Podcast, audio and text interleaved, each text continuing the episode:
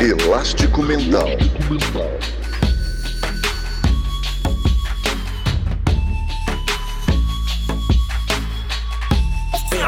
Elástico Mental.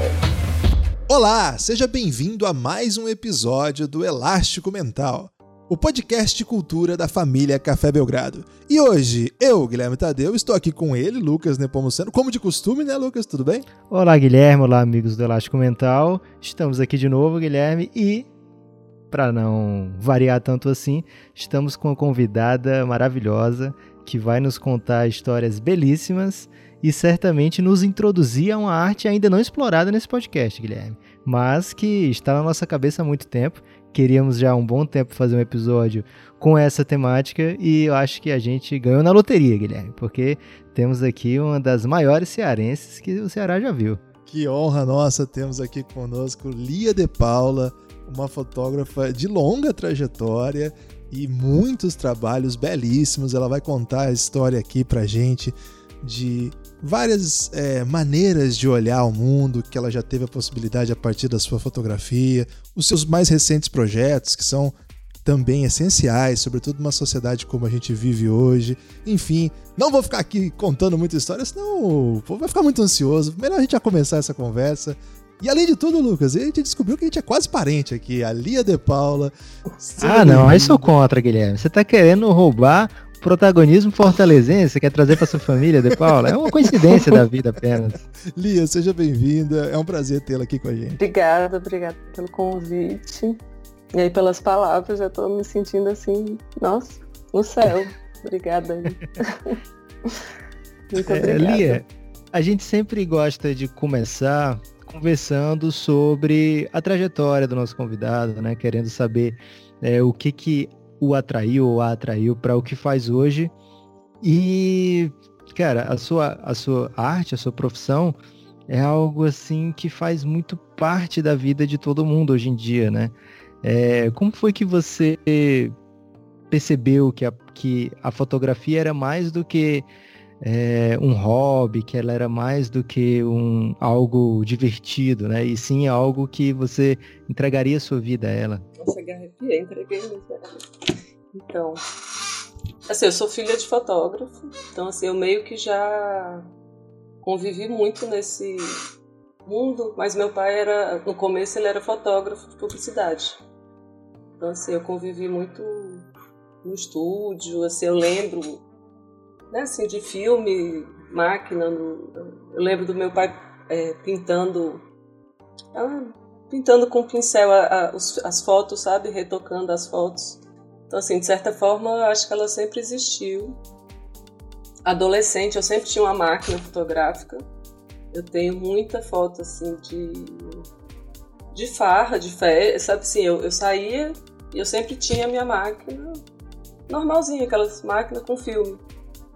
Não batia muita foto, eram três, quatro, cinco fotos numa noite. Três.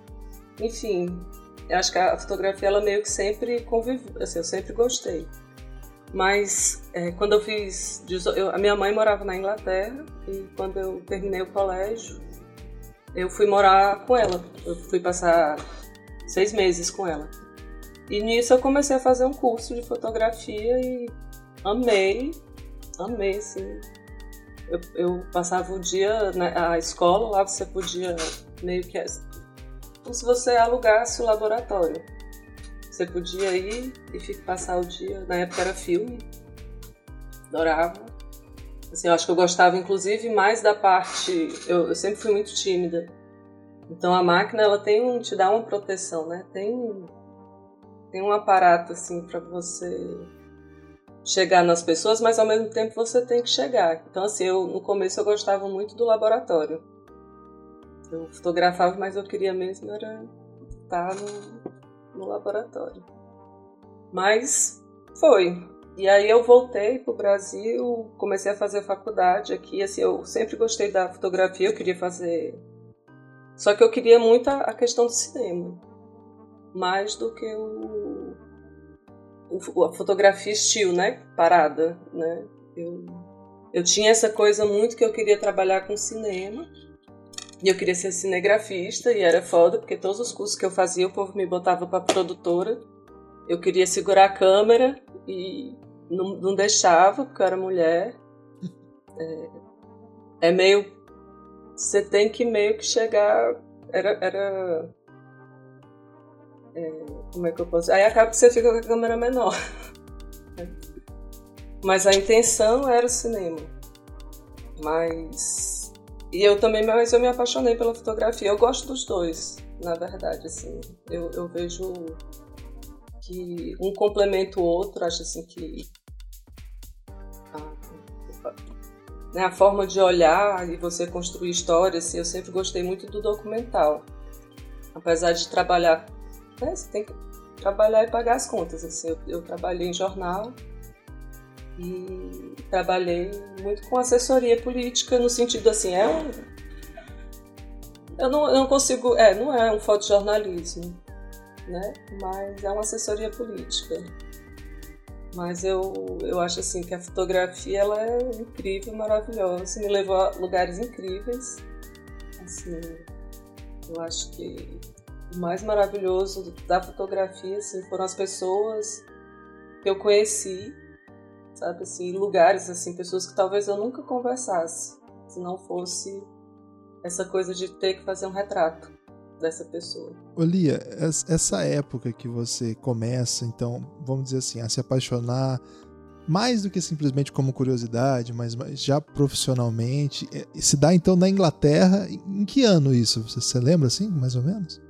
Não era profissionalmente, foi em 98. 98, assim, eu fiquei lá de 98 a 2000. E, e qual que era a tecnologia disponível assim para alguém que estava tentando fazer essa transição do amador para algo, algo mais do que isso, mas que é, também estava nessa dimensão, vamos dizer assim, artística, em um, um lugar certamente desenvolvido, que certamente tinha acesso a esse nível de tecnologias, mas ainda incipiente perto de tudo que a gente vê hoje, né?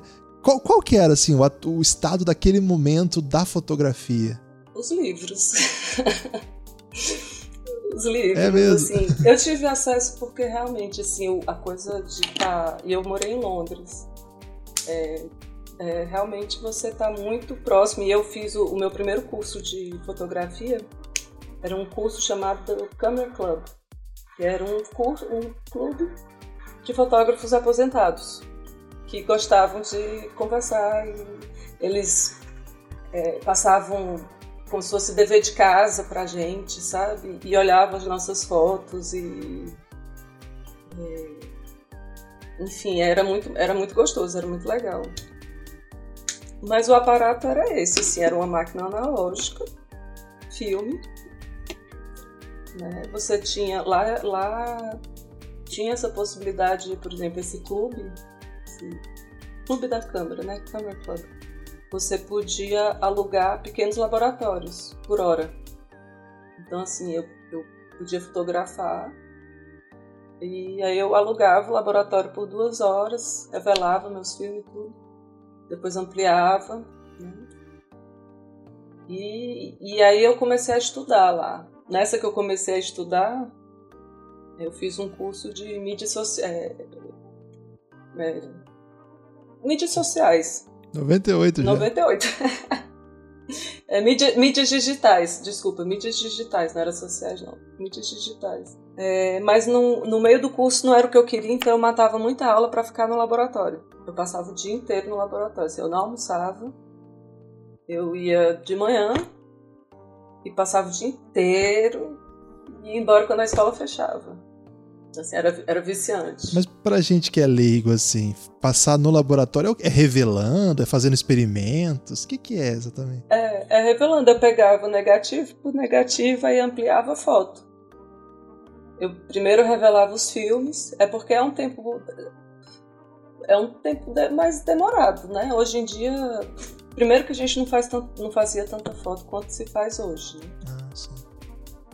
É, hoje, por exemplo, numa pauta, a pessoa, sei lá, digamos, eu, eu faço casamento, né? Fiz muito casamento. Você chega em casa com 1.500 fotos. Meu Deus. Imagina já se revelar isso tudo. É. A nossa geração pe pegou essa transição, né? Da foto que deixa de ser uma coisa especial, deixa de ser uma coisa rara e se torna quase banal, né? Tirar foto hoje, sei lá, crianças tiram fotos à vontade, né? Porque não tem aquela preocupação do filme. E aqui no Ceará, você deve ter visto várias casas dessa, tem, tinha casa que tinha uma única foto, é, meio, às vezes na cozinha, às vezes na sala, assim, do, do, do pai ou da mãe, ou, ou às vezes da, do avô, da avó, né? E era só aquele retrato e às vezes um retrato pintado, né? Às vezes não tinha foto, era um retrato pintado mesmo. É... Então a gente pega essa, essa mudança toda, né? Essa transição inteira. Você acha que, enquanto fotógrafa, isso fez uma diferença para você? Você ter pegado essa foto, uma coisa assim, quase uma preciosidade, né? uma coisa rara, em relação a um pessoal mais jovem que já começa com a foto fazendo parte do dia a dia, da vida daquela pessoa, né? Você acha que você acaba tratando a foto, não sei, de uma maneira mais é, quase venerando aquele tipo de, de é, registro? Eu acho assim, antigamente, quando a foto era o filme, né? E não é tanto tempo atrás assim, mas é, realmente a gente tirava foto de coisas especiais, né? Era, era o aniversário, era o Natal, era uma visita, do, não sei o que, né? Uma viagem, um passeio. Num... E a gente imprimia, a gente fazia álbum, né? A gente escrevia na foto. Então, eu não falo nem como fotógrafo, mas como pessoa que gosta de foto de família. É, Para mim, a foto de família é a mais valiosa, mais do que qualquer foto que eu já tenha feito. Assim, para mim, é, não só da minha família, como das famílias que eu fotografei. Tá? eu acho assim, a minha tristeza em relação a esses dois tempos, né, o tempo em que se imprimia foto e hoje um tempo que né, você só fazia foto em momentos, faziam poucas fotos, momentos especiais, mas elas eram impressas e guardadas com muito carinho. E agora se faz foto de tudo, do prato, do, da fila, né? Do não sei o que, de tudo. Que tudo bem, ok. Né? Cada um às vezes é onde você faz um, um diário seu. Mas essas fotos, assim, acho que a minha maior preocupação é que essas fotos não são impressas. Então, assim, elas, elas realmente elas se perdem com o tempo, né? Se a gente não imprimir, é, eu tenho uma preocupação muito grande, assim, do que vai ser da memória coletiva quando der um pau no computador de todo mundo. Ou mudar o sistema, como mudou do, né, do disquete pro pendrive. Eu lembro assim, quando eu comecei a, nossa, quando eu comecei a fotografar, comecei a fotografar com um cartão de 4 GB. 4 GB, gente. eu não peguei, mas eu trabalhei com um fotógrafo que ele trabalhou com uma máquina digital que botava praticamente um disquete dentro. Era um negócio enorme. Eu não, eu não peguei essa máquina, não. Péssima, uma foto horrorosa. E agora, assim, por exemplo, voltando a uma pergunta que tu falou da tecnologia. Antigamente, a, a máquina, né, assim, ela não importava, você, ela, ela não era esse objeto absurdamente caro e não era barato também, mas é, é diferente de você não precisava ter a super ultra mega máquina para conseguir uma boa foto porque o que importava era a lente. É, hoje em dia é uma combinação bem maior, né? A lente, é o sensor. Mas eu acho que a minha dor como fotógrafo é isso, assim, da... Tudo bem, fazer foto. Tem até a exposição de um artista e ele... Acho que ele encheu não sei quantos é, andares de uma galeria um dia de foto do Flickr. Um dia do mundo. Mas é isso, assim, é tanta, tanta foto. Hoje mesmo eu estava procurando uma foto com a minha filha no meu Instagram. Ela falou, mãe, tem duas mil e tantas fotos no Instagram, não vai achar nunca. E eu nem falo, nem sou tão, sabe?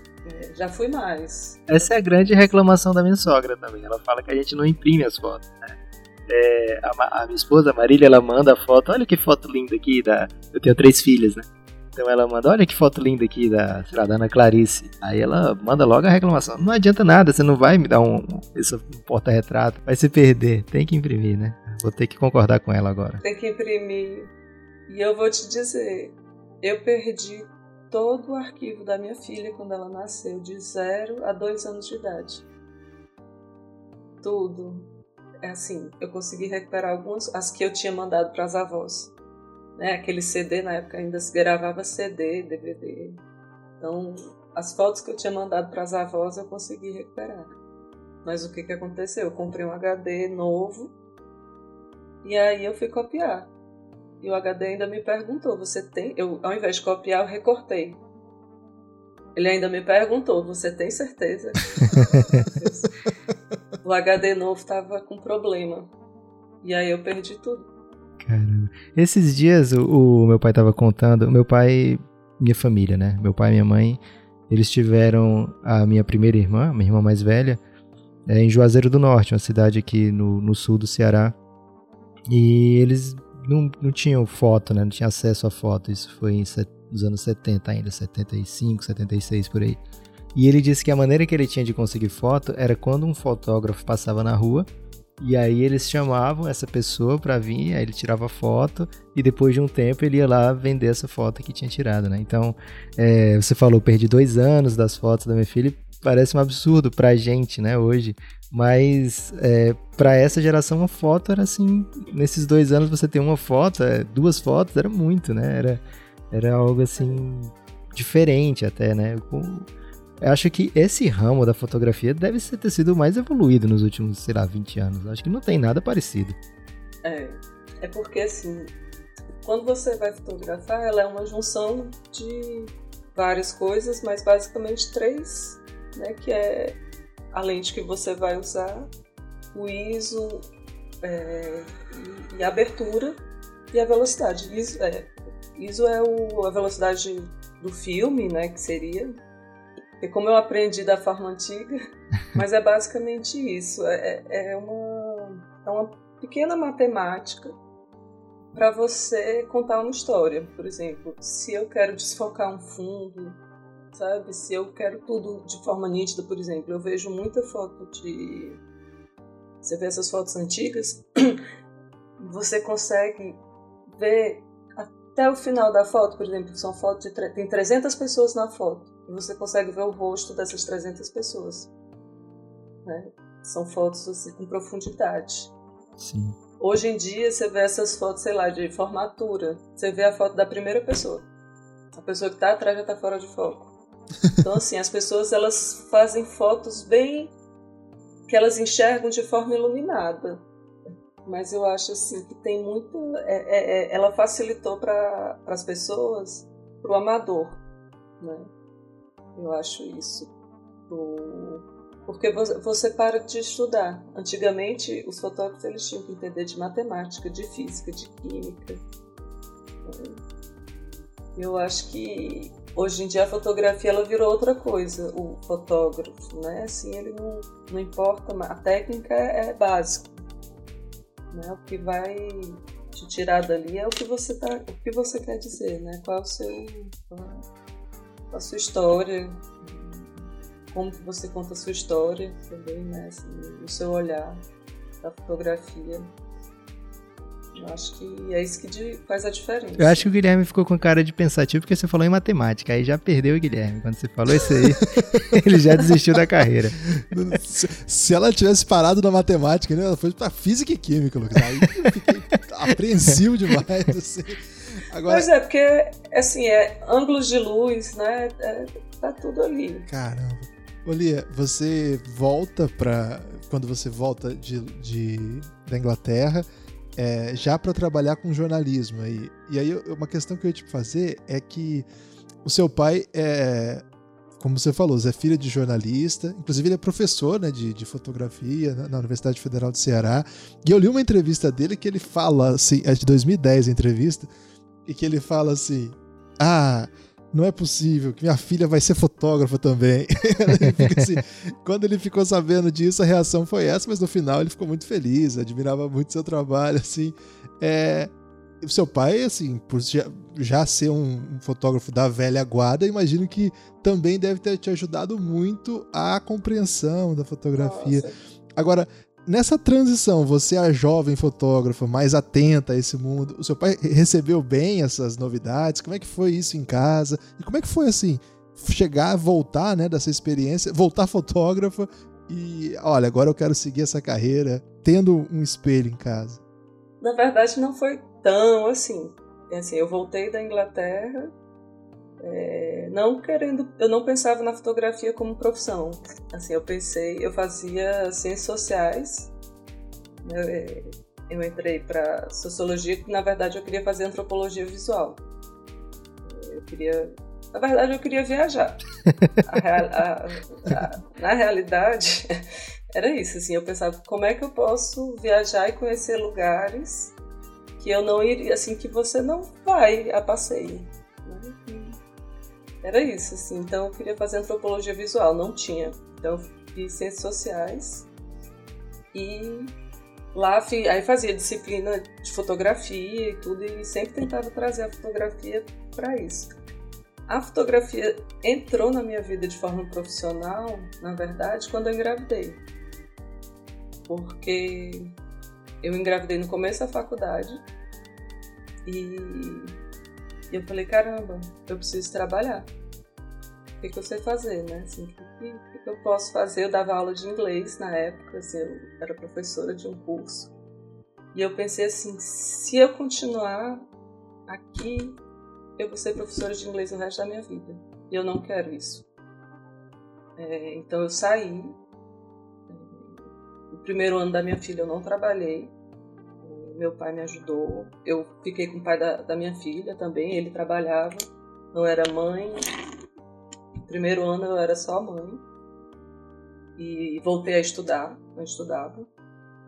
E aí eu falei, preciso trabalhar. Aí eu pedi, fui atrás de estágio, pedi um estágio lá no. E, e, foi muito engraçado, porque assim, foi muito.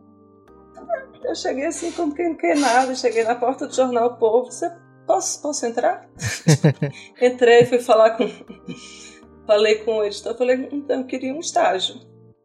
E aconteceu, deu certo, eu fiz.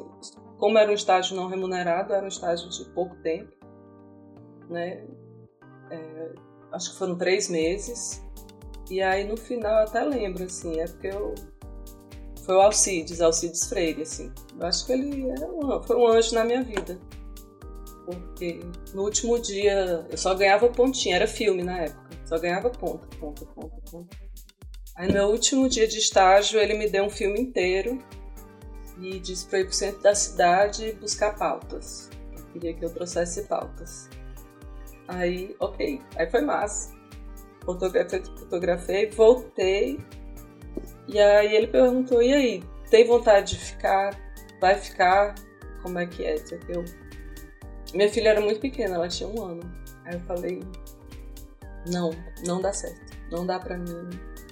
É, não tem condições. E não fiquei. Aí eu acho que seis meses depois surgiu uma vaga de um estágio remunerado e que eu precisava trabalhar, falei, agora eu vou. E aí coincidiu com três meses saiu uma fotógrafa. Ela foi embora. A Érica, maravilhosa. E aí eu entrei no lugar dela. Então, assim, foi uma coisa que foi acontecendo. É, e é engraçado que, apesar do meu pai ser fotógrafo, ele nunca. Assim. Por exemplo, ele nunca me ensinou técnica, ele, ele me ensina muito teoria. Ele me ensina muito o pensar da fotografia. Ele é um super pensador da fotografia, um grande professor. Então, a história com ele é entender o mundo, né, são as discussões, e isso eu aprendo muito. Mas a técnica fotográfica não foi, assim, não teve ele, ah, minha filha, você sabe assim, do pai que quer que a filha seja fotógrafa. Eu acho que, assim, ele tem orgulho e é massa, porque é um. É, uma coisa que a gente tem em comum, que a gente troca muito, que a gente conversa. Hoje eu acho até que inconscientemente eu escolhi a fotografia para me aproximar dele. Acho que isso é muito possível, de forma inconsciente, mas. Sim. E eu, eu realmente, assim, eu sou muito, muito apaixonada pela fotografia. Lia, é verdade que você tem esse, esse essas formações todas, socióloga, jornalista não. e ainda formada em cinema? Não, eu cursei, eu não terminei esses dois primeiros. Eu vou estar igual o, o ministro ah. lá da. vou ajeitar isso daí, tá foda. Não, é porque assim, eu praticamente eu ciências sociais eu sou praticamente, eu só não fiz, eu só não fiz que nem, né? Eu não terminei as disciplinas de economia. E eu saí da faculdade porque eu perdi a bolsa, era uma faculdade particular e era uniforme. E aí eu perdi a bolsa e falei, não dá mais. E aí eu não, mas eu fui até o final, sabe? Mas aí também, quando deu para voltar a estudar, eu vi que não era ciências sociais. Aqui eu terminei é cinema. Você fez em Brasília, é isso? É. Aí eu comecei jornalismo, vi também que não, não era, não era isso. Aí fiz dois anos de jornalismo, parei. Eu vi a, a, as suas fotos do lá de Londres, né? Lá no seu site, você ainda tem lá Londres 98, aquelas fotos. São, você tinha 18 anos quando tirou aquelas fotos, elas são bem, assim, era de filme aquele, aquele tempo ainda, né? Era filme. São fotos bem assim, significativas, bem marcantes mesmo. Você vê ali. Você vê que é uma pessoa que tira foto profissionalmente, né? Não é apontar, é mirar e, vai. E mesmo você tinha 18 anos aí nessa época. E eu fiquei pensando, você recebeu o filme para ir no centro da cidade buscar pautas. O que, que você saiu procurando? Né? O, que, que, você, o que, que o fotógrafo, que é fotógrafo mesmo, que não sou eu que pego meu celular e saio tirando foto, o que, que ele tenta captar numa foto? Eita.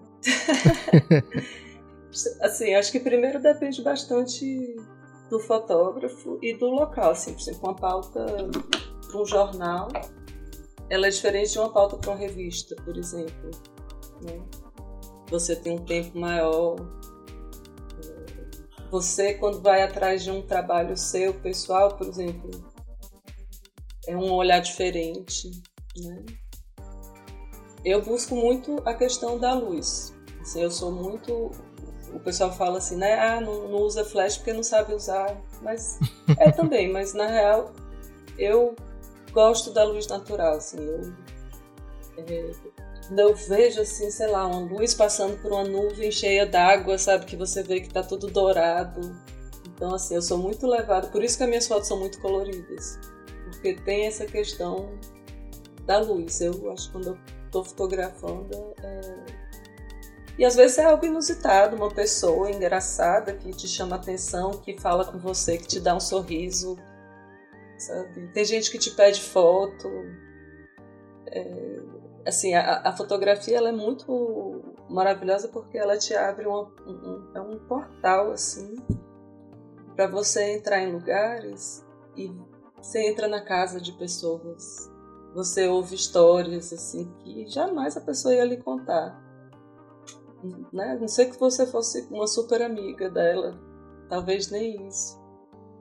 Sabe, eu lembro numa pauta, mas aí também é porque era um super jornalista.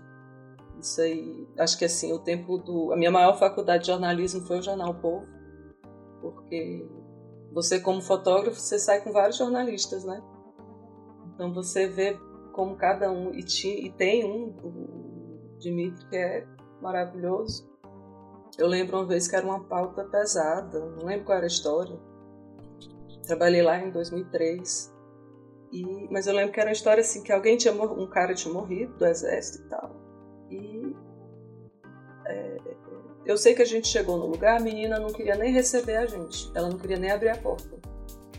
Ele foi conversando, conversando, não sei quando eu vi, a gente estava dentro do quarto dela, ela contando tudo e ela ainda deixou ele ler as cartas que o cara que havia sido morto tinha mandado para ela. Eu olhei assim, sabe assim, e lugares. Então, assim, de você ouvir certas histórias e eu já fui numa aldeia indígena que eu não teria condições de ir por conta própria, sabe? Porque é longe, é caro, eu procurei esse ensaio, não achei mais na internet. Você tirou do ar? Ah, eu tirei, porque com dólar o, o site ficou muito caro. Aí agora meu, eu tô fazendo um outro site que é mais barato.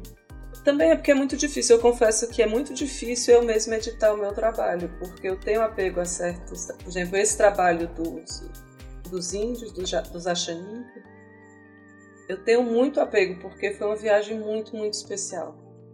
Muito especial, porque era um, um foi, eu, eu já tinha tido sonhos de ir pro Acre. sabe assim? E eu queria muito e eu não acreditei, assim, foi incrível. Eu cheguei a arrepio. Era um sonho literal mesmo? Você sonhou indo pro Acre? Ou você tinha essa grande vontade no seu coração de ir pro Acre? Não, foi um sonho de sonhar dormindo. Caramba! É, é engraçado, eu sonhei um dia. É, é, é, engraçado. Mas é verdade, eu juro que é verdade. Eu sonhei um dia, eu comecei a trabalhar no Senado. Aí no meu primeiro dia de trabalho, eu tive que fazer foto do Jorge Viana, senador Jorge Viana, que é do Acre. E ele foi, assim, muito simpático. Ele foi, assim, de uma gentileza, de um... Eu gostei, eu senti uma energia muito boa nele, eu gostei demais dele. Assim, eu, eu, eu parecia que eu que era senadora e ele que ia estar, enfim. Achei ele ótimo, ok. Fui para casa, fim de trabalho, dormi e sonhei que eu chegava no, no, no Jorge Fiano, cutucava ele e falava: Ô, oh, duvido que o Acre existe. Aí, como é que é? Aí ele é, meu filho, duvido que o Acre existe. é sério. Aí ele, o quê? Você quer ver como existe? Pois eu vou lhe mandar pra, vou, vou lhe mandar pra lá pra você ver como existe. Aí ele me mandou de teco-teco, eu fui de teco-teco até o Acre, e aí eu acordei enquanto eu sobrevoava. Assim, eu acordei e fiquei com aquela visão sobrevoando o Acre. Ok, dois anos depois, a minha chefe, do, a Paula Cinquete, maravilhosa também, lá do Senado, ela lia, ela sabia do sonho. Porque no dia seguinte eu contei para todo mundo, né? Eu falei, gente, vocês vão acreditar. Aí, ok. Aí ela, rindo, ela falou, Lia, tu quer ir pro Acre? Dois anos depois, eu falei, quero. Aí ela, mas não é de teco-teco, não. E nem é com Jorge Viana. Aí eu falei, não, beleza, eu quero ir pro Acre. Era aquela história dos haitianos. Aí fui com fui para lá. Quando a gente chega, fui com o avião da FAB. Quando a gente chega no, no Acre, para pegar um aviãozinho menor. Quando chega lá, é o Jorge Viana esperando e o Teco Teco. Quando a gente voa, era exatamente o que eu olhei assim. Eu falei, caraca, eu já sonhei com isso. E foi muito doido. Então, é uma. Assim, o Acre, para mim, ele é muito especial. E eu conheci uma pessoa muito especial, um, um indígena, um, um tico, que, que é o fotógrafo de lá, da a Xanica, sabe? É um, um, garoto assim que, enfim, que são outras histórias também que tem uma energia maravilhosa. Eu ia te perguntar assim, que você vai para o fotojornalismo, você até comenta, né, que faz foto para assessoria, mas ao mesmo tempo tem esse interesse, já tinha por cinema, e esse interesse em transformando a sua foto em arte, né, em dialogar com essa dimensão artística do fotografar, assim. Quando que começa isso, especialmente? É alguma oportunidade? Algum cenário que você viu? Quando você começa a expor, você fala, oh, isso aqui cabe numa exposição. Tem um entrelaçamento entre o momento profissional e o momento artístico, assim. Eu sei que arte também é profissão, não tô dizendo que não é, mas eu digo assim, do uhum. ponto de vista mais corriqueiro, do dia a dia ali do trabalho. Assim, o que que acontece? É... Eu sempre trabalhei com fotografia e eu sempre trabalhei muito. Assim, trabalho fim de semana e ainda pegava frila. Então, assim, é, eu sempre trabalhei muito, muito, muito. Sempre foi uma coisa muito pesada. Então, acaba que você não consegue fazer trabalhos pessoais. O que dá é você fazer algumas fotos bonitas ou algumas pequenas reportagens dentro de um trabalho que você está fazendo. Mas, por exemplo, é, eu tentava encontrar coisas. Eu trabalhava dentro do Senado, eu fiquei três anos na agência Senado. Eu tinha que fazer o meu trabalho. Tinha certas coisas, certas fotos, elas tinham que ter, inclusive não podia mudar. Existe um padrão. Né? Mas eu fazia as minhas fotos. Depois que eu sabia que estava tudo ok, tudo certo, tipo, já tenho a foto que precisa, eu fazia minhas fotos. Então, assim, eu tenho vários ensaios dentro do. Tem um que eu chamo que é o politicamente, onde o mente está em caixa alta. Esse mente vem do quê? É do verbo ou é da cabeça? é, do, é mais da brincadeira de politicamente, que politicamente mais um trocadilho de, de palavras mesmo. É um trabalho que meio que começou a se desenhar com as manifestações de 2013. E... Você estava em Brasília nessa época, né? Tava. Tava em Brasília. Eu saí de Brasília depois do golpe. Eu ainda fiquei. Deu golpe quando foi em janeiro eu vim embora. Foi muito pesado. Foi muito pesado. Foi...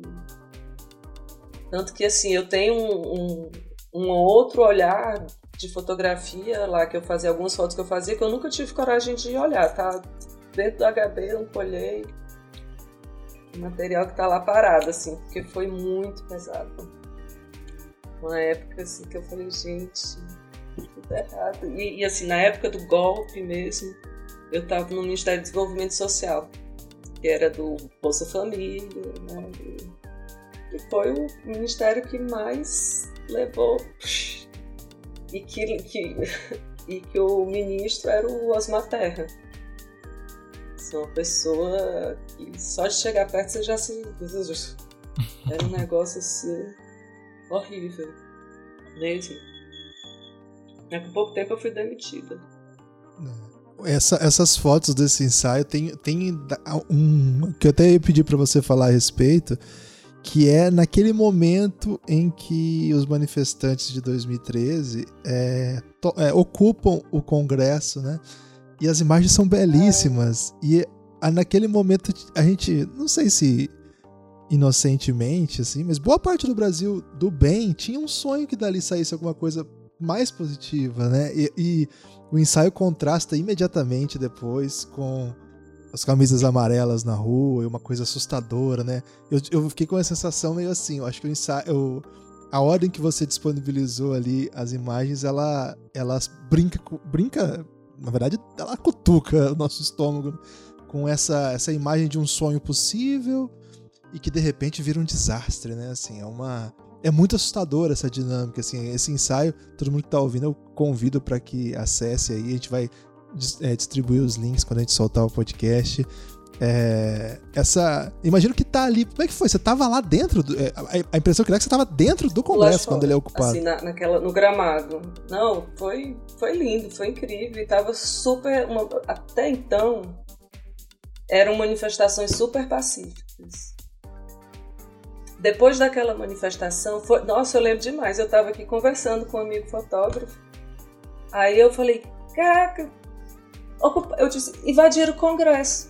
Aí ele, fotógrafo, saiu correndo para fotografar. Eu ainda fiquei parada assim, olhando que nem uma bastada. Assim, eu, vale. Aí eu, ah, fazer foto. Aí saí correndo assim, mas foi muito emocionante, assim. Foi uma coisa de todo mundo, as pessoas se abraçavam, sabe, assim, de dava as mãos lá em cima, parecia que realmente era isso, assim, dava uma sensação, agora vai. Agora vai dar tudo certo, agora vai ser tudo lindo. Mas aí começou a, a, a degringolar. Por exemplo, a segunda manifestação, é, depois dessa, foi aqui quebraram o Palácio do Buriti, que é aquele palácio bonito, todo de vidro aqui. Que tiveram umas imagens, esse eu não fotografei. É, eu acho que o, a última foi essa que eu fui. O que, que aconteceu? Eu passei a ter pânico dessas manifestações. É, eu acho que foi essa do Palácio do Buriti ou foi uma antes, que começou a ficar muito violento. E é, eu lembro de. Teve um momento assim que eu passei, eu trabalhava no Senado, eu passei pela barreira policial, porque eu vinha de trás, né? Então eu vinha de onde estava o palácio, de onde estava. E assim, foi a primeira. Tinha tanque de guerra, tinha cavalo, tinha a cavalaria toda lá, era um negócio assim assustador. E aí começou uma confusão, assim, começaram a soltar a bomba. Eu falei, opa, vou me embora, já virei as costas para ir embora. E a polícia não deixou. E eu ainda falei, cara, tu acabou de eu, eu, eu crachar, eu, eu não trabalho aí, eu preciso entrar. E não deixaram. Aí o cara mandou eu agachar é um, é um batente, assim. Eu fiquei como se eu tivesse metade de uma mureta. Só que ele estava aqui em cima de mim e ele ficava atirando bomba de gás lacrimogêneo e ficava caindo os cartuchos do meu lado. Foi muito assustador, porque eu ficava de olho fechado e eu só conseguia pensar nas pessoas numa guerra. Eu falei, meu Deus, não, não, não a gente aqui no Brasil, mas na Síria, na Iraque, sei lá, esse pessoal que vive numa guerra mesmo, sabe? E, e aí, a partir disso, eu, eu comecei a ter muito medo das manifestações e eu nunca mais fui. Até fui numas, mas quando começava a anoitecer, que é quando o negócio esquenta, eu ia embora. Tem uma galera que fez um trabalho muito bacana, mas eu comecei a, a, a, ter medo. Por exemplo, na parte, eu comecei a fotografar em 2013. O golpe mesmo, assim, né, que foi 2016, de 2014 a 2016, é, essa época eu trabalhava no Ministério da Cultura, assim, e era maravilhoso lá. E eu viajava muito, eu ficava muito fora de Brasília. Então eu não acompanhei. E eu também fiquei com medo. Vou mentir não. Você fez essa viagem para o Acre e você trabalhou ao lado de, assim, diretamente com alguns ministérios, né, durante seu período em Brasília, agência Senado. Quais viagens, além dessa para o Acre, que já foi premeditada, foi sonhada, foi. Enfim, já tinha que acontecer. Quais outras viagens você lembra, assim, com, com, com saudade, ou então, assim, que te marcaram? Por, por você falou, né, desde o começo, que o que você queria mesmo era viajar. É, acredito que essa do Acre tenha sido uma experiência incrível, né? Uma outra cultura que você viu de perto lá, um, uma tribo que você teve a oportunidade de conhecer muita gente, fazer inclusive um ensaio lá. Teve outras viagens dessas pelo Brasil que você que fogem, né, do, do Brasil que a gente vê na TV, do Brasil que a gente acompanha nas capitais, na, na, nas grandes cidades, esse Brasil do dia a dia que a gente já convive, né? Teve, você viu mais outras expressões do Brasil nesse período? Olha, eu vou nem dizer de viagens específicas, mas assim, de um local onde eu trabalhei que foi muito maravilhoso, que foi o Ministério da Cultura com o Juca, que é um, um homem inteligente, gentil, é, culto, maravilhoso. Então, assim, viajar. Então, a gente fez. Rodou muito e, era uma equipe maravilhosa também. Sabe assim, eu gostava muito de trabalhar, era divertido, as pessoas, todo mundo se gostava, se ajudava. A melhor equipe mesmo, assim, eu tenho muita saudade, demais, muita saudade de trabalhar lá com o pessoal da equipe do Ministério da Cultura, com o Juca Ferreira. Ele era, eu lembro que às vezes assim, eu e a, a Thais, que é do ela era do vídeo, o Juca falava e a gente batia a palma, a gente, ai, a gente é da equipe. Tem que tipo, se comporta, sabe? Porque ele é, ele é incrível, sabe? Ele é muito inteligente, ele é muito. Sabe aquela pessoa que dá um tapa de luva de pelica com a bigorna dentro? É o Juca, ele é maravilhoso. Então, eu acho que das viagens, porque assim, eram viagens curtas, mas lugares, por exemplo, eu, é, a gente foi numa cerimônia no Quilombo dos Palmares. Eu não acho que eu teria essa oportunidade de ir se não fosse a trabalho. Né? Eu acho que o, o, mais legal da fotografia, principalmente a fotografia documental, é, na real, na realidade realesca, o meu sonho era né, National Geographic, mundo e mas. É e não é, porque tem a minha filha, né? Que eu também não gostaria.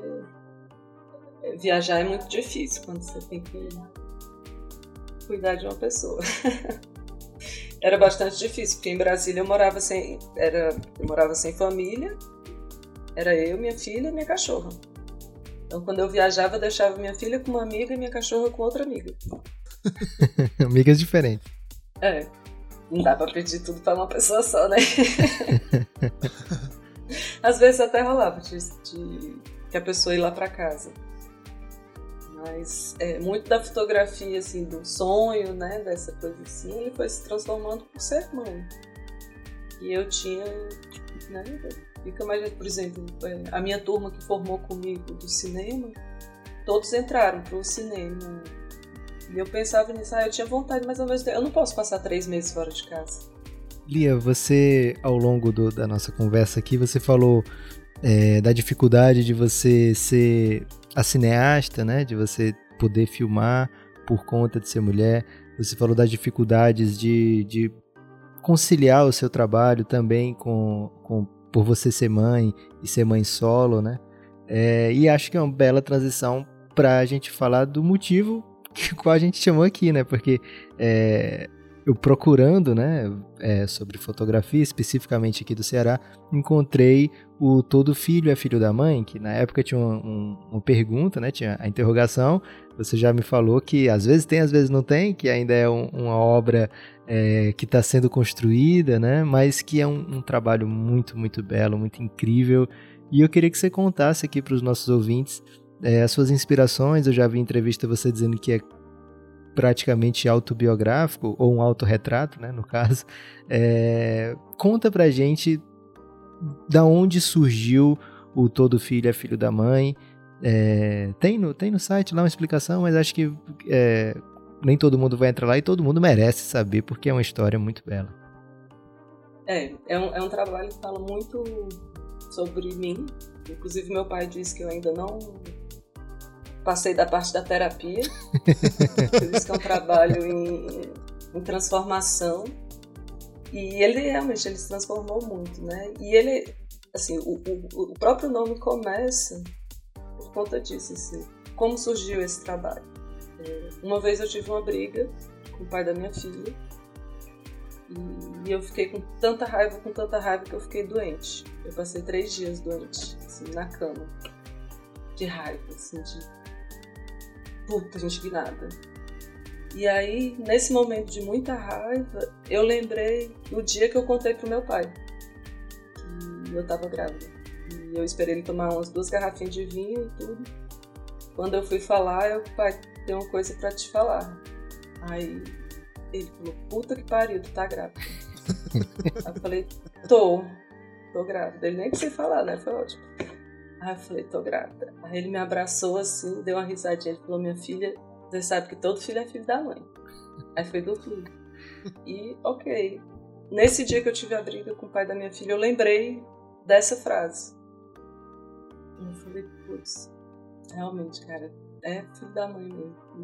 Né? Porque assim, e aí comecei a olhar para tudo isso, assim, as cobranças da sociedade, né? E aí eu vi que é um trabalho não sobre mães solteiras, mas sobre mãe solo, né? Porque não tem a ver não tem a ver com estar tá casado ou não. Por exemplo, eu passei o primeiro ano da minha filha com o pai dela, mas eu era uma mãe solo. Ele, tá, ele era presente, mas não era.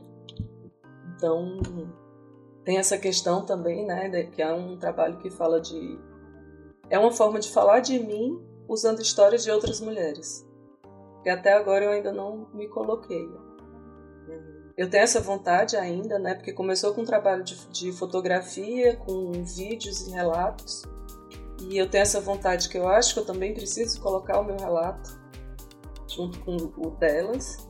Mas é uma forma de falar de mim usando a experiência delas. E foi um trabalho que foi se construindo de uma forma muito bonita, porque é, ele virou uma, uma ponte de encontros, né? Não é mais sobre, não é mais um trabalho de fotografia, tanto que as fotografias elas não são tecnicamente incríveis, a luz, é, é muito simplório assim, são é, o trabalho é muito mais sobre o dia que eu passo aqui com elas, a gente conversa, a gente faz comida, é, troca experiência, sabe? E eu acho que esse trabalho surgiu também porque eu tive filha muito nova, eu tinha 22 anos, meus amigos não tinham filhos, não existia essa conversa de rede de apoio, né? O, o que se fala hoje em dia de, né, sei lá, parto humanizado, rede de apoio, nada disso existia. Então, assim, foi muito solitária a, a minha maternidade e muito difícil, porque eu trabalhava, estudava e era mãe solo. E, e aí surgiu esse trabalho muito. E é engraçado porque ele surgiu de uma raiva e uma necessidade de colocar para fora uma dor. E eu acho, e aí eu comecei a perceber assim que quem perde muito nessa história é difícil para a mãe porque é muito difícil, gente, eu vou dizer. As cobranças, né, por exemplo. A mãe tem que fazer tudo direitinho. Por exemplo, a, a, uma diferença, meus pais se separaram e eu fiquei com meu pai. A minha mãe foi crucificada pela sociedade por ela ter sido a pessoa, ela falou: gente, eu deixei com o pai. E realmente eu estava com meu pai. Né? Só que para a sociedade ela é uma pessoa desnaturada. Uma coisa que todos os pais fazem. Né? Quando separa, vejo 15, 15 dias. E é normal, natural, assim, tranquilo. Tranquilo. É, é, então, assim, eu acho que esse trabalho ele começou nessa história de, porra, meu irmão, vamos nessa dividir. Só que é também uma forma de falar, de dar um sacode nos homens e falar, gente, existe um espaço que vocês precisam ocupar. Sabe, essas crianças, assim, é, é, é uma mãe não dá conta de tudo. Não dá. E não é uma avó. E não é um avô. Essa coisa, hoje eu, eu acredito que é muito importante essa presença masculina e feminina. Não que precisa ser um homem ou uma mulher, não me entendam mal. Podem ser duas mães, dois pais, mas duas forças, essa força feminina e força masculina. Por exemplo, eu, eu sou uma mulher, mas eu acho que eu tenho uma força muito mais masculina. A, a minha energia, eu acho que ela é muito mais masculina apesar de ser mulher, hétero. E eu acho que é isso, assim, a gente precisa do, dos dois. Não é à toa que tem pai e mãe.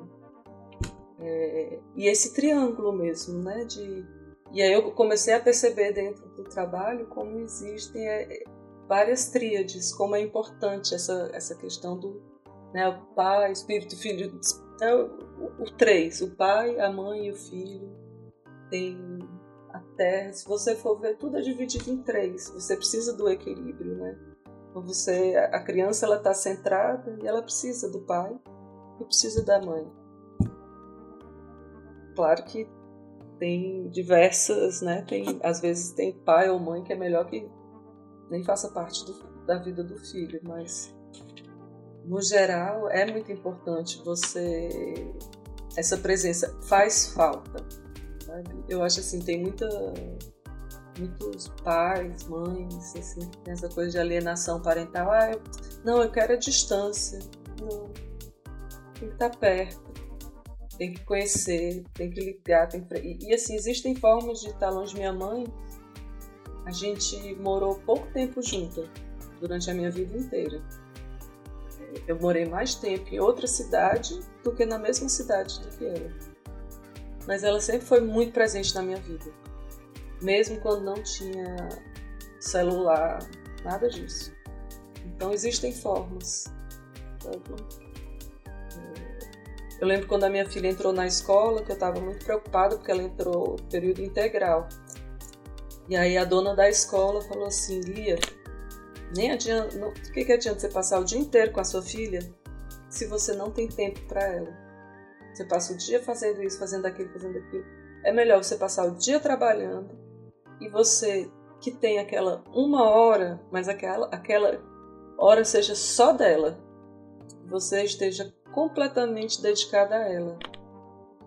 Sabe? Isso que é importante. Então, assim, às vezes eu acho isso. Você tá todo dia ali, mas você não tá. Né? A gente precisa estar tá de verdade, brincar. Não é levar a criança para fazer o que você gosta mas o que ela gosta. né? Então é um, é um trabalho que virou assim, tem, é, é, tem uma, uma, amiga, assim, eu tenho apoio de, de uma amiga psicóloga nesse trabalho, a Andréa Peixoto, que é uma amiga da faculdade, a gente se conheceu nas ciências sociais, grande amiga, e ela, e, e ela sempre está presente nas entrevistas, então tem essa sensação de uma de uma partilha, sabe, de uma escuta. De um... E é muito doido como eu não consegui ainda entrevistar muitas mulheres porque é, aconteceram coisas, teve a pandemia e tudo mais. Mas você vê a necessidade delas de, de colocar para fora, de falar. A, o vídeo tem seis, sete minutos, mas a gente também conversou duas horas. E esse trabalho tem eh, são as fotos, tem o vídeo, né, no canal do YouTube com esse nome, né? Todo filho é filho da mãe. Tem um Instagram também que vocês sempre estão alimentando, né? Como é que foi para você encontrar essas mães? E eu queria que você explicasse um pouco de onde que veio essa ideia do mãe solo, né? Porque a gente costumou ouvir na cultura mãe solteira, né? A gente ouve mais uma expressão. O mãe solo tem alguma outra novidade conceitual, que é outra coisa que você quer passar? Eu acho isso assim. Eu primeiro que eu vi um, uma frase do Papa e eu achei bonito. Ele falou que é, que maternidade não é estado civil. Né? Não existe negócio de mãe solteira. Você está sozinha, não está casada. Né? Então é, é, eu eu achei eu acho assim sempre foi um peso muito grande esse negócio. Ai, você é mãe solteira. Sabe assim, eu, é uma, um, uma palavra que eu acho meio esquisita, assim, é como se. Eu não sei. Eu, eu simpatizei com essa palavra, do esse conceito da mãe solo e não solteira, no sentido que não, você não precisa estar casado. Inclusive, você pode ter um companheiro, né, cada um na sua casa, e continuar a ter. Eu acho que existem várias novas formas de família. Acho que é meio isso. E você explica, você explica também no site que o mãe solo, às vezes a pessoa mora com o pai e mesmo assim toda a carga, todo, toda a obrigação de cuidar da criança é da mãe, né? Então isso também caracteriza como mãe solo. O Guilherme tá preocupado porque o Guilherme tá grávido agora ali, vai ser o primeiro filho dele e ele não quer saber de deixar a Vanessa como mãe solo, né? Então ele tem que tomar é. todas as medidas aí para ser um excelente pai. É, eu posso dar para ele aqui experiência, porque eu tenho três filhas, mas a Marília tem que primeiro dizer se eu fui, se eu tô sendo apto, se eu tô apto para dar conselhos pro Guilherme, né? É, mais de você, ele vai, vai ouvir bem. E elas estão em contato, hein, Lucas? elas estão em contato, né? Elas estão em contato. É... é, que bacana. Mas é, o Guilherme perguntou para você do, de como você encontra essas mães, porque tem umas histórias assim. Depois eu vou comentar com você cada uma delas, porque realmente me tocaram muito. Como é, é, faz uma delas eu sei que faz parte da sua vida, né? E as outras?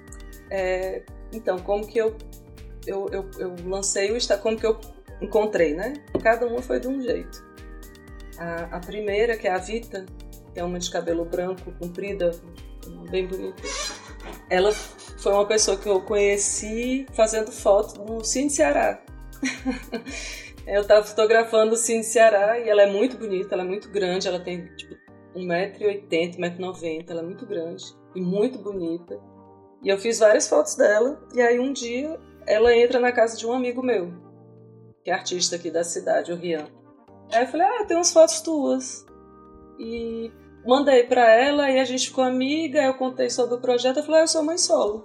Eu falei, ah, tu não quer? Eu sei que foi assim, uma coisa... Ela estava em Fortaleza, ela falou, Lia, eu vou passar dois dias em Fortaleza, vamos, vamos fazer? Eu disse, vamos agora. Aí eu, vale, minha senhora, agora? Eu saí correndo, eu disse, eu preciso de um fundo, porque eu tinha tudo bonito, assim, o conceito, né? Eu tenho várias pesquisas imagéticas, vários fotógrafos e tal, que eu queria, que eu me inspire e tal. Aí na hora eu falei, putz, e agora? Eu só sabia que eu queria um tecido de flores. Aí eu saí correndo numa loja aqui, pedi o pano, vim, voltei, montei aqui. E, e foi acontecendo tudo de forma muito sincrônica, sabe? é, das coisas mais miudinhas, assim. Por exemplo, eu pedi o tecido, eu falei, moço, quanto que é esse tecido aí? Aí quanto é que você quer? Quantos... Eu falei, eu quero quatro, eu queria 4 metros do tecido, 5 metros, eu acho. Eu sei que eu falei, eu pedi quanto que é. Ele disse, se você levar o que tem aí, eu faço por tanto. Eu disse, tá bom, pois eu quero. Só mede aí pra ver se tem o tanto que eu quero. Era exatamente o que eu precisava. Falei, nossa, falei, meu Deus. Então, assim, essas coisas iam aconteceram muito durante o projeto. Assim, era incrível como as coisas se encaixavam. E aí começou com a Vita. E essa foto, é, eu tinha feito vários, porque a minha intenção era, a minha troca era, elas me dariam um relato e eu daria uma foto de presente, um álbum, uma foto onde elas se sentissem bonitas. Então, assim, eu fiz muitas fotos aqui, mas essa foto que eu usei foi a última foto que eu fiz aqui, que quando eu desmontei tudo, eu falei, putz, esqueci de fazer a foto que eu queria. Que tem uma coisa de um conceito, sabe? Que é um olhar. Eu queria uma foto onde as pessoas, sem expressão, quase um 3x4, sabe? Assim, eu queria essa coisa séria, sem, sem nenhuma expressão, sem sorriso, todas de frente, porque eu queria fazer uma coisa padronizada. E, aí eu, putz, esqueci, aí fiz, então é, a, da, a dela ficou um pouco é, eu tinha tirado o cartão, então o cartão, a foto não tá em, é em JP, tá, é um arquivo pequeno, enfim. E aí foi como é, eu coloquei no Instagram e convidei o povo pelo Instagram. E aí apareceu é, uma menina de Brasília, uma de São Paulo, que eu ainda não consegui fazer, e uma daqui de Fortaleza. É uma menina massa, a Sara, que a gente ficou super amiga também. Assim, foi uma conexão, uma sinergia massa. Parecia que a gente era amiga de outras. O vídeo dela é, é, é muito pesado, o vídeo dela é bem, bem forte mesmo. É... Cara, o, o, se você ainda não ouvinte, tem que ir lá, tem que, tem que ver o, o, o vídeo, tem que ver o projeto. E o da Sara, eu não sei, os outros talvez sejam já mães há mais tempo, né? E a Sara, menos a, a, Marcela, né? A Marcela também é mais ou menos da mesma faixa etária da Sara, né? Mas como eu tava vendo na ordem do, do site, tinha primeiro a Davita, aí depois a, a Lisete, né? Que é a sua tia, Lisete? É minha tia. Maravilhosa. Ela... pois é, eu ia comentar isso, ela é maravilhosa. É, aí depois ela que das... tava no Araguaia, Lia? É. Não, minha tia, é. ela é uma super contadora de história. Ela ali eu tinha que ela é maravilhosa. Desculpa, maravilhosa. Lucas. Eu tinha que perguntar do Araguaia. E aí, na sequência, é a Sara, né? E aí, a Sara, acho que ela é mais recente, assim, ela é mais recente que as outras, é há menos tempo que ela é mãe solo do que as outras. E o, o, o, o texto, né, né, o discurso dela é carregado com muito com muita coisa presente, né, com muita coisa recente da vida dela. E aí, não sei se por isso, mas você usou um, um recurso diferente de deixar a face dela quase o tempo todo sem a fala, né? Você é só as expressões dela e acabou ficando um vídeo assim incrível. E eu, eu percebi na hora que você realmente tinha um diploma de cinema. Talvez não tivesse os outros, como você já já comentou aqui que realmente não tinha, que você não quer ser comparado aí com certas pessoas. Mas a do cinema estava garantida. Ali por aquele vídeo eu já vi que, que realmente, porque assim, ficou muito lindo realmente. É, parabéns, ficou. É, esse, todos eu gostei, né? Eu começo eu comecei vendo o, o primeiro da Vita e depois, quando eu tive tempo, eu fui ver os outros e vi e cheguei no fim porque tem quatro, né? E, e tinha mais foto no, no, site, eu tava tranquilo que tinha muitos vídeos para eu ver. Aí quando eu chego, cadê os vídeos dessas fotos aqui? Corri no YouTube e não tinha ainda. Você já, já fez os vídeos com aquelas que tem as fotos? É, não, o que que aconteceu? É, qual foi o lance? Qual é a história desse silêncio? Ele é um dispositivo para as pessoas, o que, que acontece? Como que eu faço as entrevistas? Porque eu acho assim, esse trabalho ele começou, eu queria fazer um documentário. Mas como fazer um documentário sem ter essa linguagem, né, entrevista, né, aquele plano doce, é, não queria um documentário onde isso eu acho que um dia ainda vai virar um documentário que eu ainda não sei como mas essa coisa do silêncio, ele é um dispositivo. Eu queria que fosse tudo porque eu queria uma foto que respirasse. A ideia era ter uma foto parada, só que não era uma foto. Só que para eu conseguir isso, eu preciso que a pessoa fique uma hora parada, né? Então, assim, é muito difícil da pessoa ficar muito tempo parada. E, e isso é um dispositivo também para ela entrar e ela se conectar com as coisas delas, porque como que eu começo a entrevista? Eu monto, tudo foi feito aqui dentro da minha casa, aqui na minha sala. Eu monto, ligo a câmera, ela fica em pé, parada, olhando. Eu boto uma música, eh, essas musiquinhas Tutibadabauê, e você entra, né, e bem incenso e tudo, e eu peço para ela entrar sem fechar os olhos, ela, ela pode até fechar os olhos, mas eu peço que ela olhe diretamente para a câmera. Né? Assim, eu queria muito essa coisa do olhar para dentro da câmera como se eu queria que o espectador parecesse que o espectador estivesse olhando para os olhos dela. Era essa a minha tentativa. Mas é muito difícil porque quando você bota uma câmera, a pessoa se ela muda, ela é outra pessoa, né? Então assim, como manter Ela essa tá pessoa? consciente. É, então outra coisa que eu usava é uma tele, assim, eu fico longe, tento ficar o mais longe possível, minha sala é comprida aqui. É, então eu fico um pouco longe para ela ficar mais à vontade. Deixo a câmera ligada e saio por uns 10 minutos. E deixo ela sozinha e peço para ela pensar. Ela começar a se conectar, essas coisas de que a gente faz em terapia, sabe? Te conectar com você mesmo, com aquele sentimento. E é muito forte.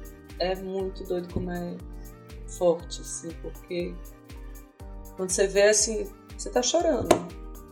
Sem, sem eu precisar perguntar nada. Assim, eu não fiz perguntas.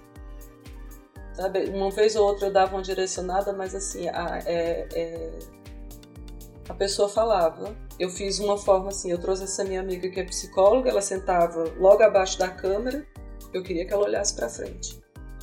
E eu ficava em frente, assim, então ela não olhava para mim, ela olhava para minha amiga psicóloga para ela ter essa, esse apoio visual. Porque você conta uma história muito pessoal. E as outras que não tem o vídeo ali, o que, que aconteceu? É, Uma delas, o vídeo, a história é muito pesada. Muito pesada.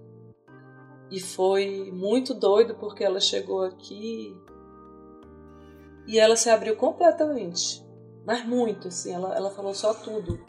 Assim, realmente era muito pesado. E eu editei de uma forma, eu cortei o máximo.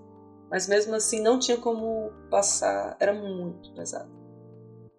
É, De, sabe assim, de violência, coisas pesadas. E aí ela pediu para refazer o vídeo. E aí a gente nunca mais conseguiu, marcou e aí pandemia. A outra, é, ela, quando ela assistiu o vídeo, ela achou que ela foi muito light com o progenitor dela. Que ela precisava ser mais. que ela não era aquela pessoa. Que ela precisava ser mais incisiva, assim, e queria refazer. E foi um, um acordo que eu tive com ela. Se vocês. Eu não vou publicar nada sem aprovação. Não gostou? Por exemplo, o vídeo dessa que, é, que, que tá super pesado doeu meu coração, porque é o melhor vídeo. É uma história assim, Caramba. e foi esse que, que ela ela fica olhando muito tempo, eu tenho muito mais tempo dela em silêncio, ela chora. Então assim, quando ela falou, chegou, ai, ok, porque tá muito é assim, você sai, tipo, caracas, puxa vida. Mas é a vida dela, né? E a outra, que é a Michelle, ela fez parte aqui, ela começou a falar muito antes de eu gravar. E aí eu não consegui montar o vídeo dela. e eu tenho um problema que eu tenho toque, assim, quando eu resolvo fazer as coisas tudo igual, tem que ser tudo igual. Então, assim, o, o projeto tem mudado, mas eu estou tendo uma dificuldade muito grande em mudar as coisas. Porque eu, eu botei na minha cabeça que eu queria fazer um, um, um padrão. E aí eu tenho que. Mas eu consigo mudar.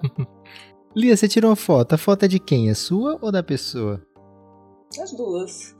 Mas isso é um entendimento geral no Não. ramo da fotografia? Assim, por exemplo, se eu tiro uma foto. Aí é, é bem complexo essa questão do direito de imagem. É bem complexo. Porque ela é diferente, assim, para pessoas públicas, pessoas, né, cidadão comum, espaços públicos, criança, por exemplo, criança, adolescente, tem uma legislação bem rígida, né, por exemplo. É, as pessoas fazem muito. Tirar foto de criança, uniforme, por exemplo, entrar na escola, fazer. Não pode. Mas, por exemplo, uma pessoa pública, num espaço público, eu tenho o direito de fazer foto. né? Eu não posso entrar aí na tua casa e fazer uma foto tua. Mas tu tá passando. É, é, muito complexo. Não pode porque eu não tenho como pagar, que você deve ser bem caro, mas se quiser, fica à vontade, viu, Lito? Nada que eu acho, que zero. Eu estou abestado.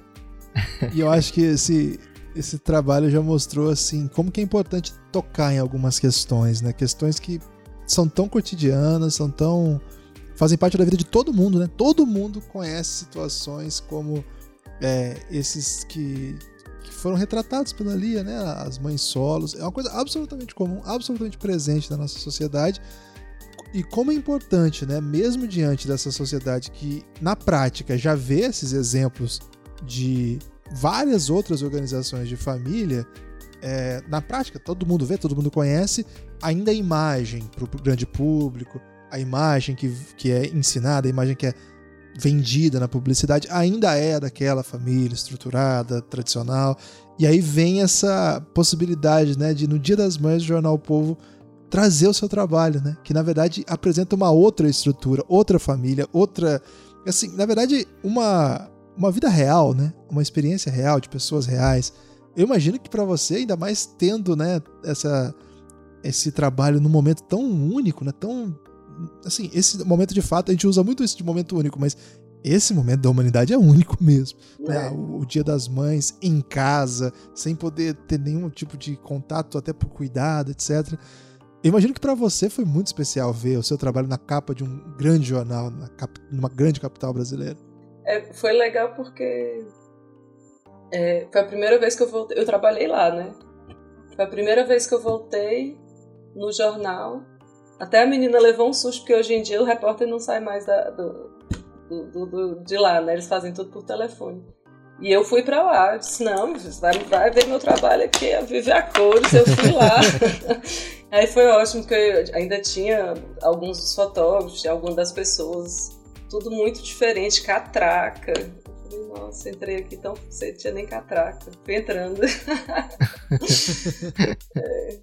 Mas foi, foi muito incrível e eu acho isso, assim, porque na verdade, se você for ver, é, não vou dizer a maioria, mas boa parte das famílias não são essa família tradicional brasileira.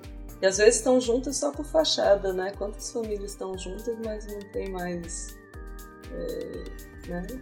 E assim, não é só isso, acho que são novas famílias, porque tem as famílias que são só mães, são famílias que são, né, uma mãe, duas mães, um pai, dois pais, uma mãe, uma avó. Né? Durante muito tempo eu tive a ajuda da minha mãe.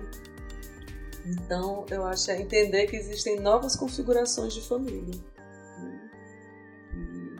E eu acho isso da gente entender assim que quando a gente vê um pai trocando uma fralda de um filho, a gente deve incentivar, falar, uh, massa, mas não precisa botar num pedestal.